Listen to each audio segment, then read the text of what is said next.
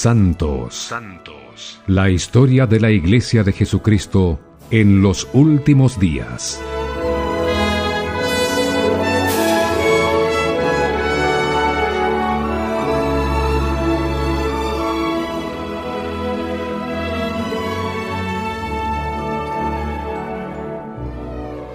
Esa tarde, el tiempo transcurrió lentamente en la cárcel de Carthage.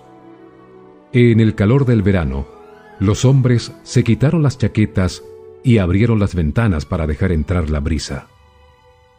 Afuera, ocho hombres custodiaban la cárcel mientras el resto de la milicia acampaba cerca. Otro guardia estaba sentado justo al otro lado de la puerta. Stephen Markham, Dan Jones y otros más estaban haciendo diligencias para José.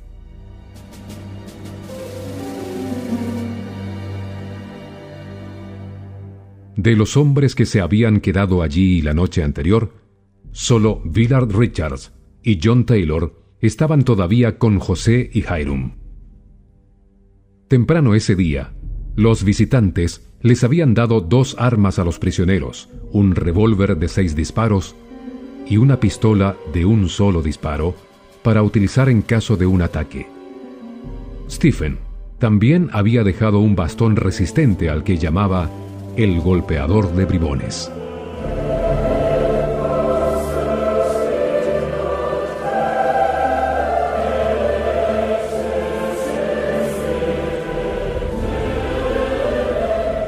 Para distender el ambiente y pasar el tiempo, John cantó un himno británico. Poco después de que John Taylor cantara el himno por segunda vez, los prisioneros oyeron un crujido en la puerta y el estampido de tres o cuatro disparos.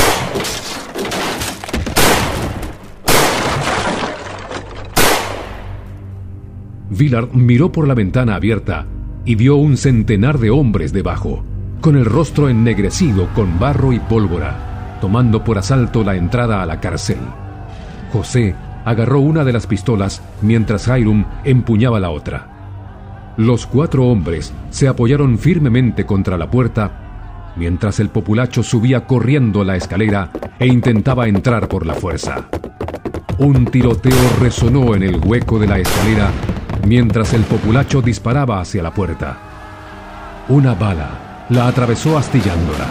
Esta le pegó a Hiram en la cara y él giró, tambaleándose y alejándose de la puerta. Otra bala le pegó en la espalda baja. ¡Hermano Hiram! gritó José. Agarrando su pistola de seis disparos, abrió la puerta unos centímetros y disparó una vez. Más balas de mosquete volaron hacia adentro de la habitación y José disparó al azar contra el populacho mientras John Taylor usaba un bastón para golpear los cañones de las armas y las bayonetas que se introducían por la puerta.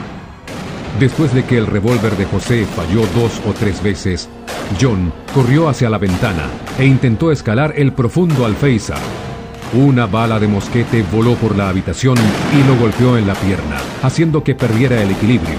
Su cuerpo se entumeció y se estrelló contra el alféizar, haciendo añicos su reloj de bolsillo a las 5 y 17 minutos. ¡Oh, me hirieron! exclamó. John se arrastró por el suelo y rodó debajo de la cama mientras el populacho disparaba una y otra vez. Una bala desgarró su cadera arrancando un trozo de carne. Dos balas más golpearon su muñeca y el hueso justo arriba de su rodilla.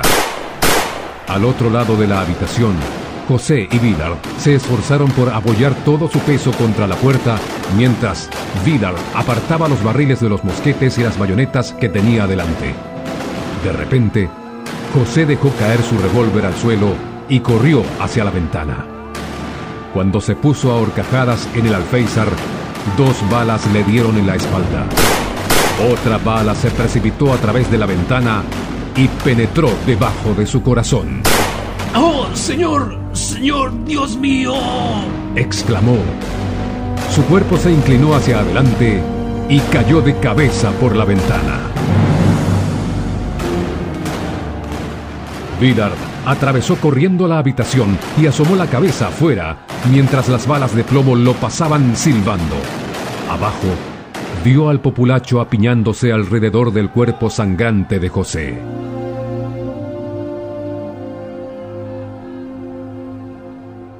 José Smith, el profeta y vidente del Señor, había muerto.